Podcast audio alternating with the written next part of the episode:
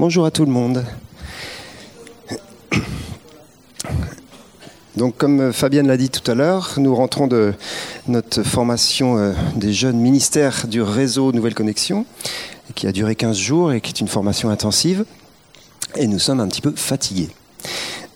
Parce qu'on euh, donne beaucoup euh, et, là on était au taquet pendant les 15 jours et c'était super, c'était vraiment une formation très intense à tous les niveaux et, et on ressort encouragé, fatigué mais encouragé.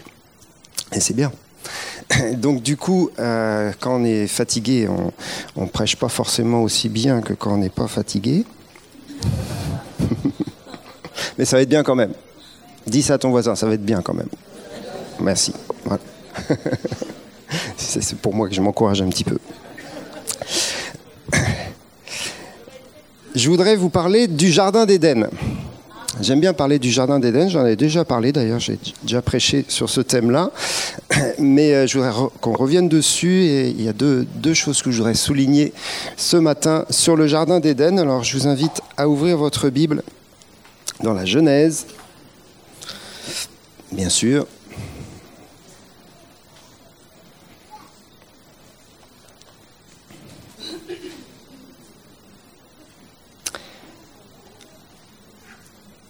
Et vous savez, le premier chapitre de la Genèse, c'est le chapitre de la création, avec les six jours de la création, et tout est listé, tout est, on voit toute la progression de ce que Dieu a fait, une œuvre fantastique. Ça se termine par la création de l'homme et de la femme.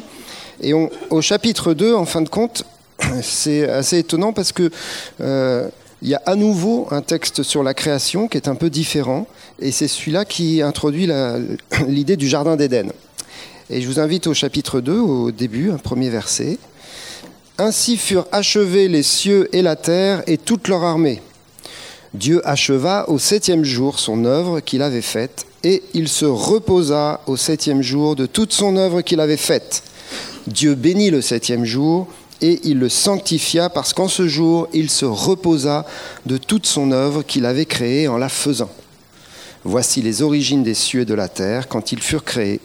Lorsque l'Éternel Dieu fit la terre et les cieux, aucun arbuste des champs n'était encore sur la terre, aucune herbe des champs ne germait encore, car l'Éternel Dieu n'avait pas fait pleuvoir sur la terre, et il n'y avait point d'homme pour cultiver le sol. Mais une vapeur s'éleva de la terre et arrosa toute la surface du sol. L'Éternel Dieu forma l'homme de la poussière de la terre, il souffla dans ses narines un souffle de vie, et l'homme devint une âme vivante. Puis l'Éternel Dieu planta un jardin en Éden du côté de l'Orient, et il y mit l'homme qu'il avait formé. On s'arrête là. Donc c'est un peu, un peu différent du chapitre premier, mais on ne va pas rentrer dans, dans cette histoire-là. Mais ce qui est fort dans ce texte-là, bien sûr, c'est que après que Dieu ait tout créé, le septième jour, il nous est dit que Dieu se repose de toute l'œuvre qu'il avait faite. Dieu entre dans son Shabbat. Il se repose. Et on le sait très bien, Dieu n'est jamais fatigué, donc Dieu n'a pas besoin de se reposer.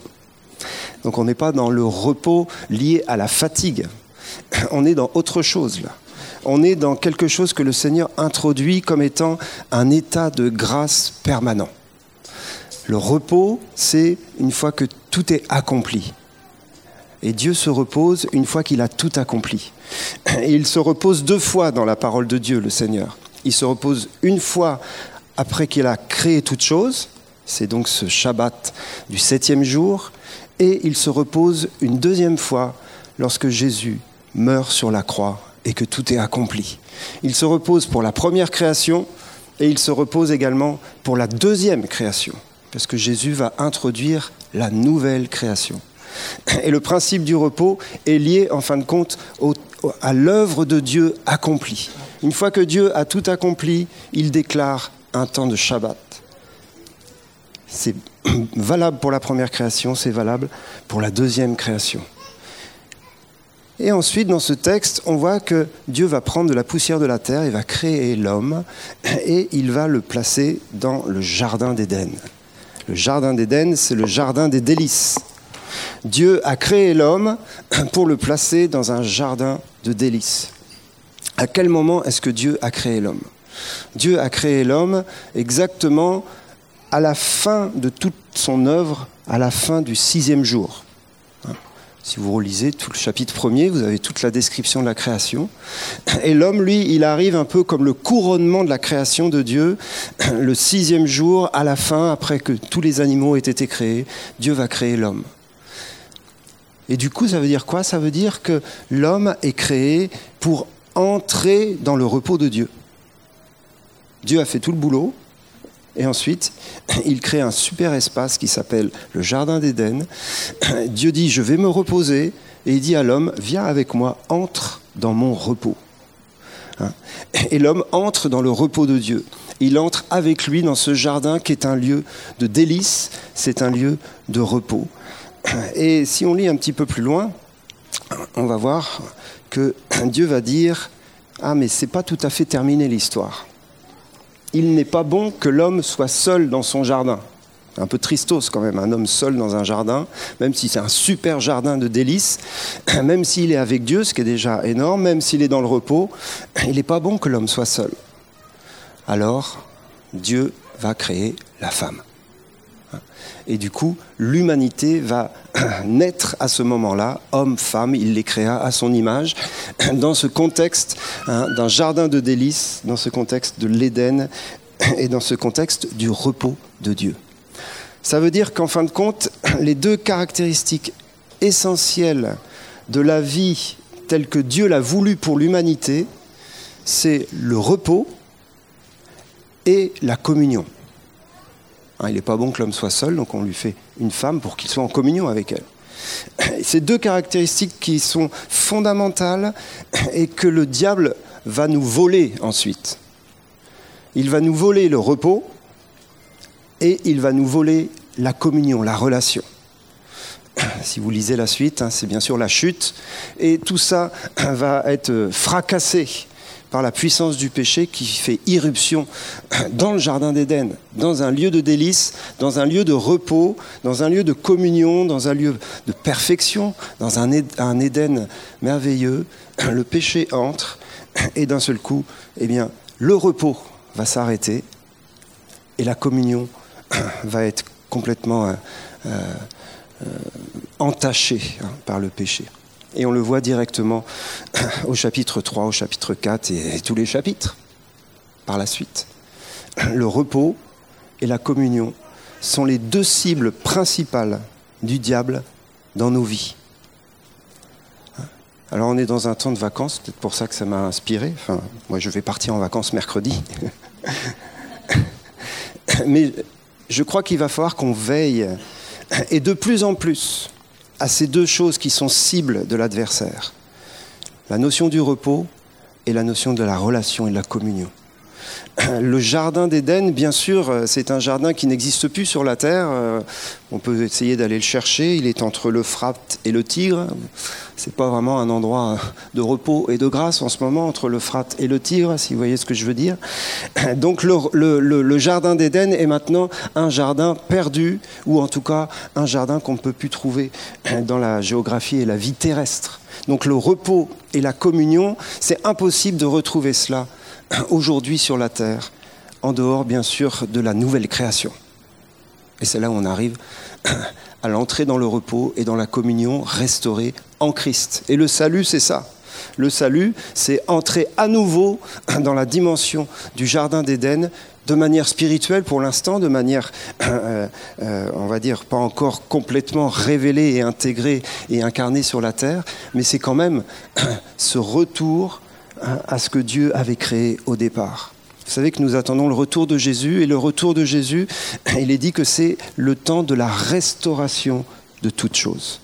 C'est le temps de la restauration du repos pour toute la terre et de la communion pour toute la terre. Mais aujourd'hui, on est dans un temps de lutte et dans un temps de, combat qui est une réalité que je n'ai pas besoin de vous rappeler. Et on va lire maintenant juste le verset 15, que l'on connaît très bien, qui concerne le rôle de l'homme dans ce jardin, justement. Chapitre 2, verset 15. L'Éternel Dieu prit l'homme et le plaça dans le jardin, le jardin d'Éden, pour le cultiver et pour le garder. L'homme a un rôle dans ce jardin, donc il n'est pas juste là pour s'allonger sur une chaise longue et euh, boire un coca, donc ce n'est pas les vacances. il a un rôle qui est double au travers de ces deux verbes. Il doit cultiver le jardin et il doit garder le jardin. Alors il y a plein de choses à dire sur ces deux verbes, mais on ne verra pas, verra pas tout ça ce matin. Mais je voudrais reprendre ces deux verbes-là, qui sont la responsabilité de chacun d'entre nous dans le jardin, par rapport à ces deux choses dont j'ai parlé tout à l'heure, le repos et la communion. Nous avons tous la responsabilité de garder le repos et de cultiver le repos dans nos vies. Et également de garder la communion et de la cultiver. Rien de nouveau sous le soleil. Mais c'est notre responsabilité à chacun d'entre nous. Nous sommes dans un jardin d'Éden, nous sommes dans un jardin de délices qui est sans cesse attaqué, puisque nous sommes aussi dans la réalité du monde déchu et qui agresse nos vies également. Et pourtant, pour pouvoir apporter au monde qui nous entoure la grâce de Dieu, il faut que nous soyons des gardiens du jardin et que les gens qui entrent au milieu de nous découvrent ce qu'est le jardin d'Éden, découvrent ce qu'est le repos de Dieu, et la communion avec lui et les uns avec les autres.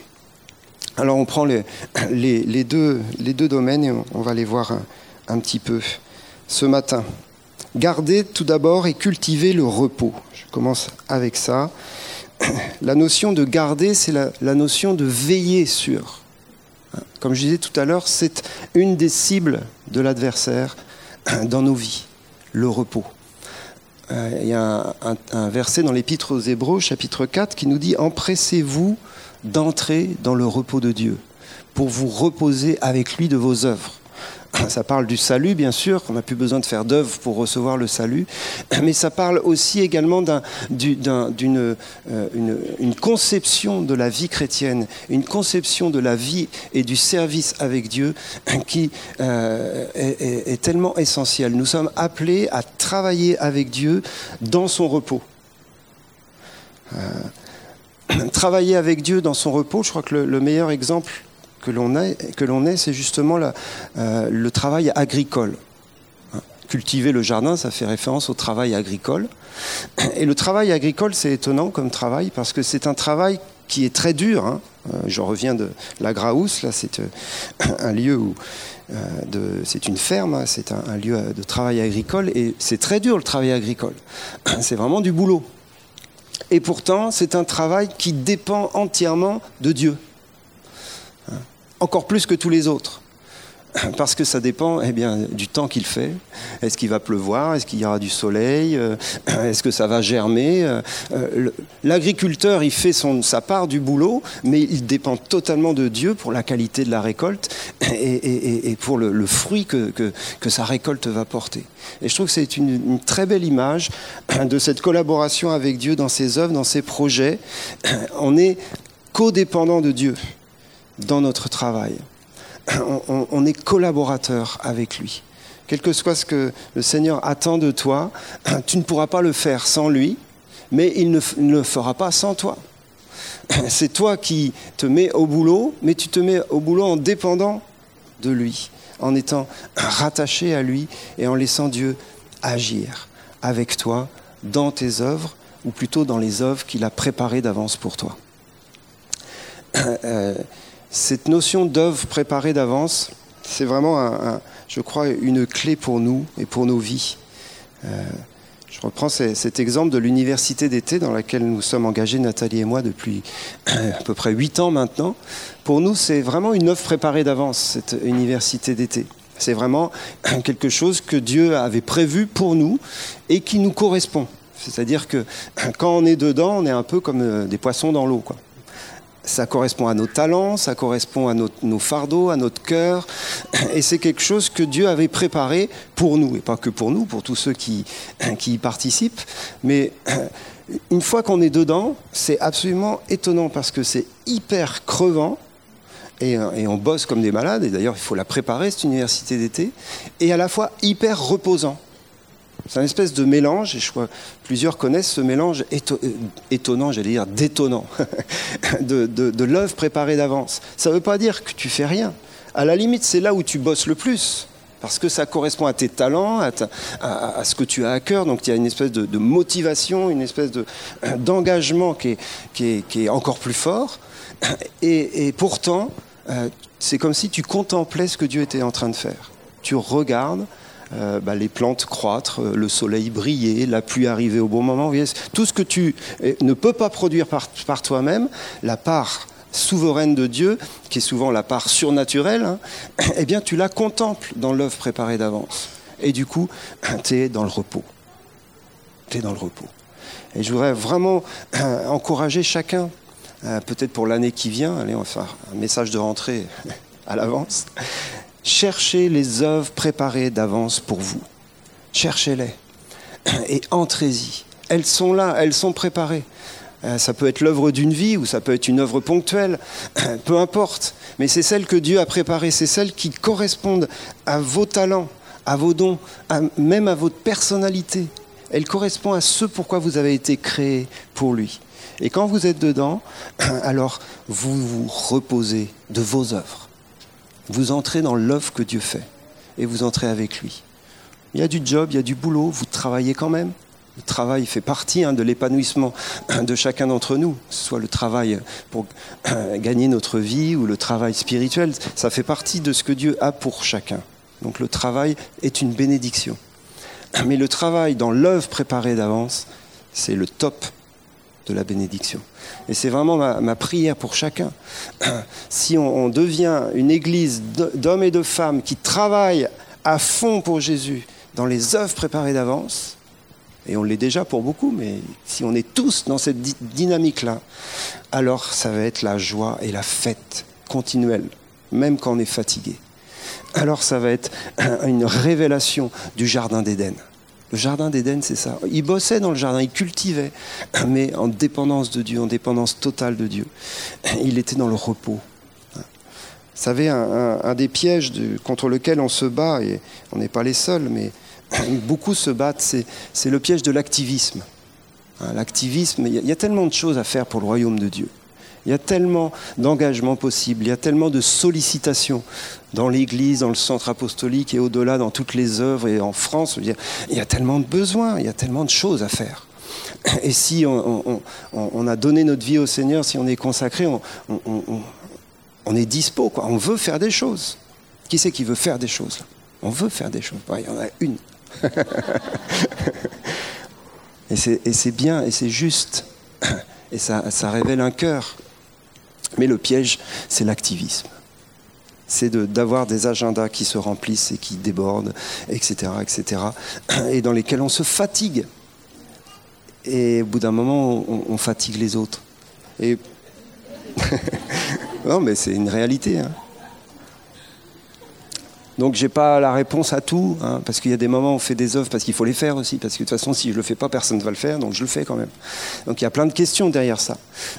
Mais il y a des moments, et c'est peut-être l'été un, bon temps comme ça, où il faut s'arrêter et se dire Seigneur, l'année prochaine, je veux continuer à être à fond, hein. je veux continuer à te servir à fond. Mais montre-moi quelles sont les œuvres pour lesquelles je suis vraiment fait que tu as préparées pour moi. Et c'est peut-être celles dans lesquelles tu es déjà, ou c'est peut-être de nouvelles, mais qui est un peu comme un, réalignement à ce niveau-là, pour être dans le repos et pour entrer dans le repos des œuvres que Dieu a préparées pour nous. Il y a plein d'autres choses à dire, bien sûr, sur le repos. Euh, juste un, petit point, bien sûr, que, que l'on a souvent dit, mais je le redis, le, verbe c'est où mon. j'ai écrit ça J'ai écrit ça quelque part. le verbe cultiver le jardin, c'est le verbe abad, hein, en hébreu, qui est traduit par cultiver, mais qui peut être traduit par servir. Et c'est le même mot qui est utilisé par Dieu lorsqu'il Moïse dit à Pharaon Laisse aller mon peuple au désert afin qu'il me serve. C'est le même mot hébreu qui est utilisé c'est-à-dire afin qu'il travaille pour moi, ou alors afin qu'il m'adore et qu'il me rende un culte. Il y a un lien direct entre adorer Dieu et travailler pour Dieu. Il devrait y avoir un lien direct. Et si j'entre je dans le travail que Dieu a préparé pour moi, je suis dans une démarche d'adoration aussi. Parce que justement, je dépends de lui et je vois le Seigneur agir. Donc je l'adore dans mon travail. Je lui rends grâce, je le loue. Je suis dans la reconnaissance, je suis dans la louange et dans l'adoration parce que je vois l'œuvre de Dieu se faire au travers de mes pauvres petites mains. Servir Dieu et travailler pour Dieu, c'est une, une dimension d'adoration lorsqu'on est dans le Shabbat. C'est-à-dire qu'on a appris à s'arrêter de produire par nous-mêmes pour contempler Dieu et le laisser produire au travers de nous. Tout un style de vie. Alors il faut garder ce repos et le cultiver. Pour le garder, ça veut dire qu'il y a un ennemi contre lequel il faut être intraitable. Un ennemi qui veut nous faire sortir du repos, sortir de la dépendance de Dieu, sortir de la communion avec Dieu. Et ça nous amène au deuxième, grand point, garder et cultiver la communion. Le Jardin d'Éden, c'est un lieu de communion. Le Jardin d'Éden, c'est un lieu de relation. Mais là aussi, je dis des banalités. Mais combien elles sont importantes, ces banalités? Garder et cultiver la communion avec Dieu et garder et cultiver la communion les uns avec les autres. c'est un lieu de relation, le jardin d'Éden. Et le repos, c'est pas un repos euh, tout seul dans son coin. C'est un repos de communion. C'est un repos pour prendre le temps d'être en communion. C'est aussi ça, entrer dans le repos. Parce qu'on le sait, toute relation demande du temps qu'elle soit avec Dieu, qu'elle soit en famille, qu'elle soit dans la communion de l'Église ou ailleurs, toute relation demande du temps. Et toute relation de qualité demande du temps de qualité. Et du coup, euh, il y a un véritable combat pour garder et cultiver nos relations. Et le Jardin d'Éden est au prix de ce combat. Le lieu des délices et le lieu où Dieu nous appelle à être témoins dans le monde, c'est un lieu relationnel. C'est un lieu relationnel à Ceux-ci tous connaîtront que vous êtes mes disciples, à l'amour que vous aurez les uns pour les autres. Euh, garder et cultiver la communion, c'est exactement euh, ce que Adam et Ève n'ont pas réussi à faire. Et derrière eux, Cain, vous vous rappelez de Cain, a bien enfoncé le clou, c'est quoi de le dire. Suis-je le gardien de mon frère où est ton frère, Cain Suis-je le gardien de mon frère C'est une question qui résonne depuis hein, la sortie d'Éden jusqu'à aujourd'hui. C'est la question qui résonne dans toute l'humanité, dans toutes les générations et les civilisations. Suis-je le gardien de mon frère Et en fin de compte, Cain a tué Abel. Et aujourd'hui, euh, encore, l'humanité s'entretue on est dans des réalités terribles hein, et euh, il faut continuer d'en parler et de ne pas s'habituer. Parler avec Nathalie euh, hier de ça, une espèce d'habitude maintenant, l'habitude de l'attentat. Hein. ça va faire partie du décor bientôt. Oh bah tiens, un autre de plus, tac, un machin. Non, on ne va pas s'habituer on ne va pas s'habituer. On va continuer de se battre, de se tenir à la brèche et de prier pour, euh, pour le salut, pour le, la main de Dieu, la protection des dieux. Bref, c'est un autre sujet, mais quand même, ça touche. Ça touche quelque chose. Est-ce que je suis en train de garder et de veiller, non pas que sur ma vie, non pas que sur notre Église, mais sur le monde qui nous entoure parce que nous avons un rôle de gouvernement spirituel aussi, pour, en tout cas, au moins pour notre ville, notre quartier, et voir au-delà. Mais je reprends cette communion hein, qui est, à, cultiver, garder et cultiver la communion. Bien sûr, la première chose, c'est notre relation avec Dieu, et je ne vais pas reparler de cela, on en parle souvent, mais c'est la clé de toute chose, c'est la clé de voûte de toutes les autres relations, et c'est la clé de voûte de notre service pour le Seigneur. dans le Jardin d'Éden, et j'aime bien redire ça, lorsque l'homme a péché, il n'a pas été expulsé tout de suite du jardin. Il faut rappeler, Dieu visitait l'homme tous les jours, hein, et il y avait une communion, une relation régulière entre l'homme et Dieu. L'homme pêche, et Dieu aurait pu dire, bon non, c'est fini. Hein. Non, Dieu vient quand même dans le jardin, et il appelle Adam. Le Seigneur savait très bien ce qui s'était passé. Hein. Et pourtant, il l'appelle T'es où, Adam? Et c'est pas Dieu qui a rejeté Adam à ce moment-là. C'est Adam qui a été splanqué tellement il avait honte. Et Dieu va rechercher Adam et il va même lui faire des, vêtements hein, pour lui permettre d'être couvert. Donc c'est vraiment une image de la, de la grâce et, et du salut qui est là déjà en Éden. Alors bien sûr, ensuite, il va être chassé du jardin et bon, l'humanité va vivre dans le péché. Mais quand même, ça nous montre un signe. Ce n'est pas Dieu qui rompt la communion.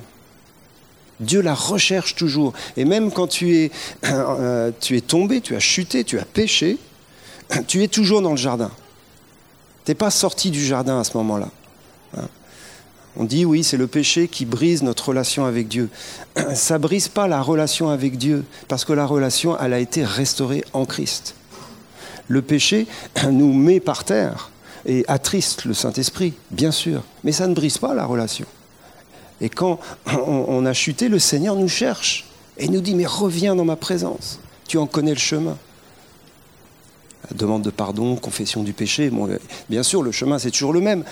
Mais ce que je veux dire, c'est que Dieu n'est pas loin parce que tu as péché. Dieu, au contraire, va tout faire pour que tu reviennes.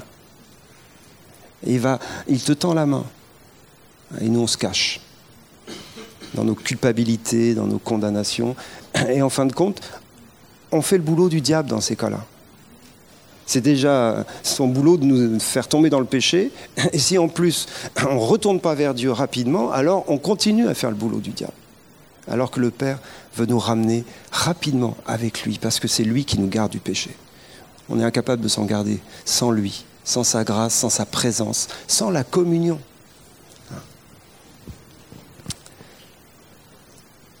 Et bien sûr, la communion, elle se trouve aussi de manière euh, horizontale dans nos relations, les uns avec les autres. Et il y a plusieurs types de relations, il y a plusieurs dimensions relationnelles qui sont tout aussi importantes. Et je commence bien sûr avec la relation dans le couple et dans la famille.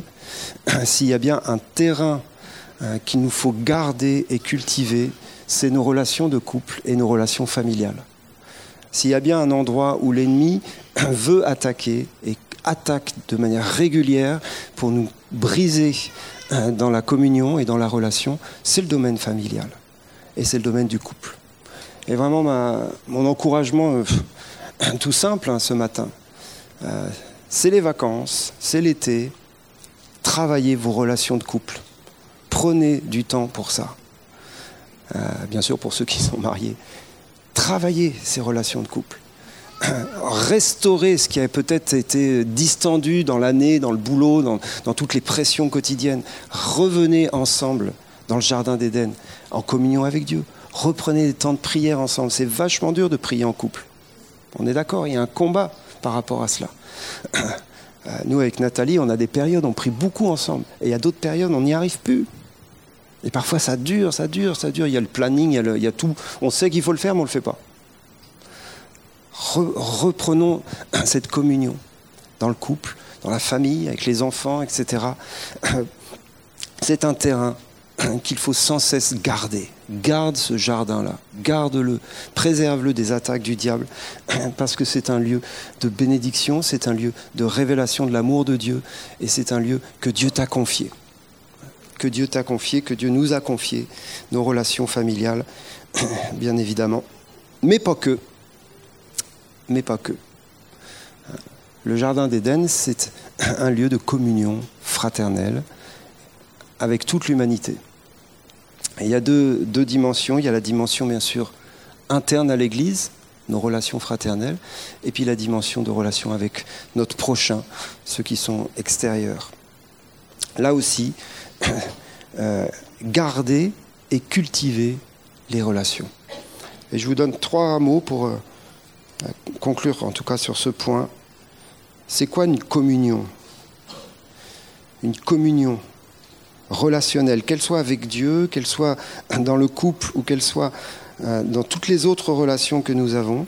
Si nous sommes appelés à être en communion, il faut euh, cultiver trois choses. La communication, et combien c'est important. L'affection et la collaboration. On pourrait rajouter sûrement plein d'autres choses. Mais ces trois choses-là sont fondamentales pour garder une communion entre nous. Communiquer. Il faut communiquer entre nous.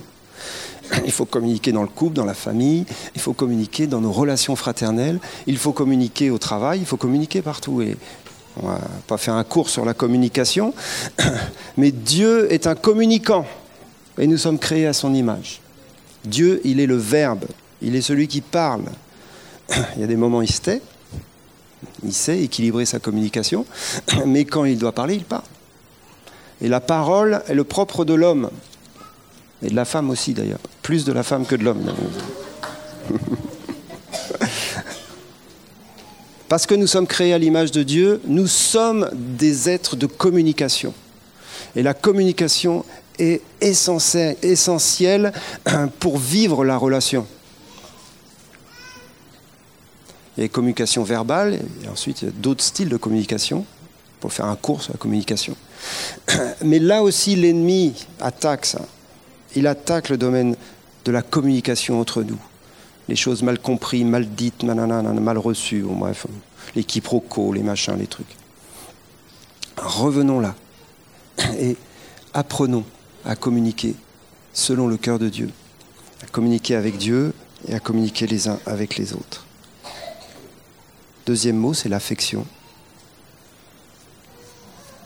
L'apôtre Pierre dira, Ayez entre vous un ardent amour une affection ardente. Il y a de la place pour l'affection dans nos relations.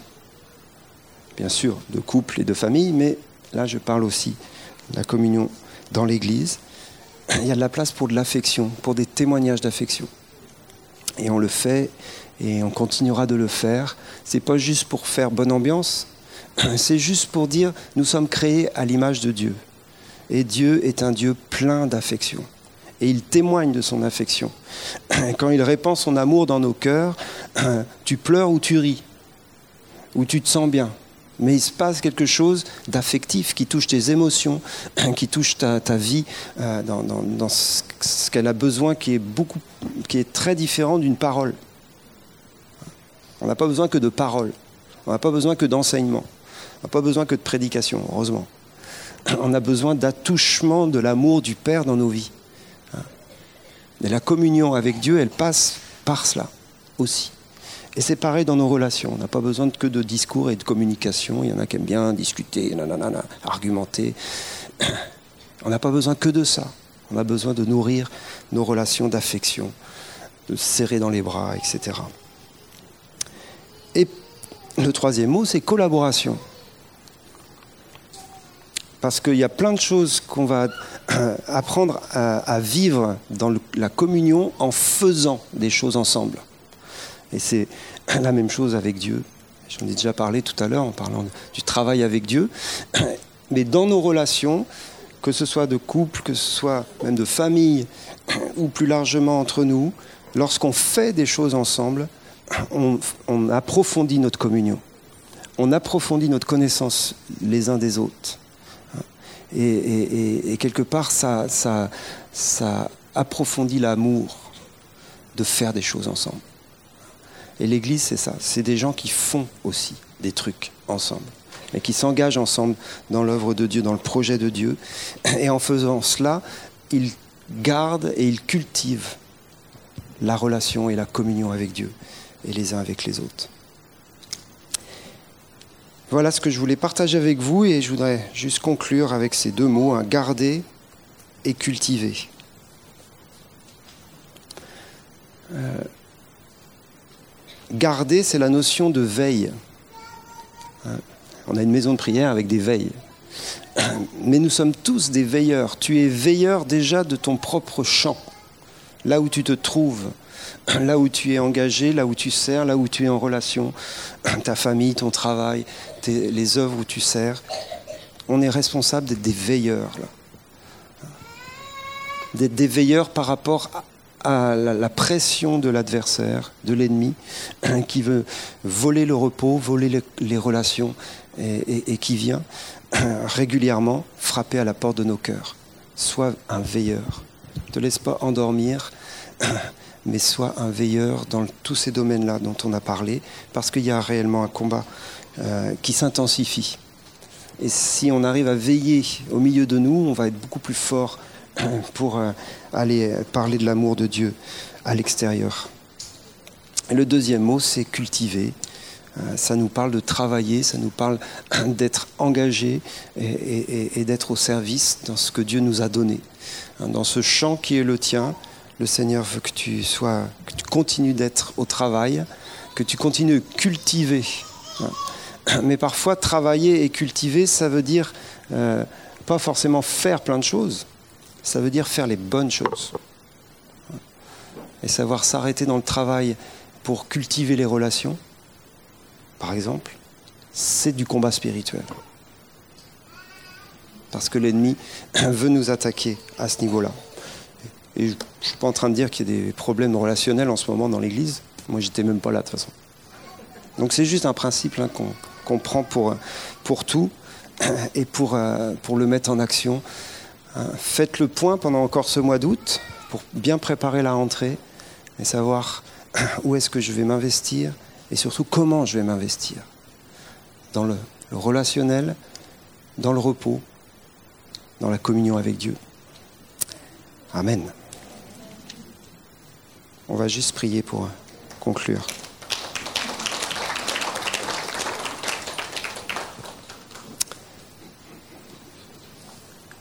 Merci Seigneur. C'est juste euh, une grâce, Père, de pouvoir être en communion avec toi, de pouvoir entrer dans ton repos et demeurer dans ton repos, dans tout ce qu'on fait, dans tout ce qu'on vit que ce soit en famille, que ce soit en église, et même euh, à l'extérieur, dans le monde qui nous entoure. Nous voulons travailler et cultiver cette communion et ce repos avec toi, Seigneur. Et Seigneur, je prie pour euh, chacun de, mes frères et sœurs, afin que tu les accompagnes, Seigneur, dans les temps qui sont là, ces temps de vacances peut-être pour certains, ou de reprise du boulot. Mais Seigneur, que vraiment ce soit un temps où on peut s'arrêter et reprendre les bonnes priorités. Euh, voir là où on s'est fait un, peu grignoter, où, l'ennemi a, pris trop de place dans nos relations, dans notre vie euh, de couple ou de famille. Et au-delà, Seigneur, donne-nous de faire le point et de regagner le terrain, de reprendre position, de remettre les priorités en place, afin d'être disponible pour ce que tu veux faire avec nous, Seigneur. À la rentrée, il y a tellement de choses encore qui vont s'ouvrir et qui sont préparées pour chacun. Seigneur, que nous y entrions dans le repos et dans la communion ensemble avec toi, Seigneur. Amen. Merci Jésus.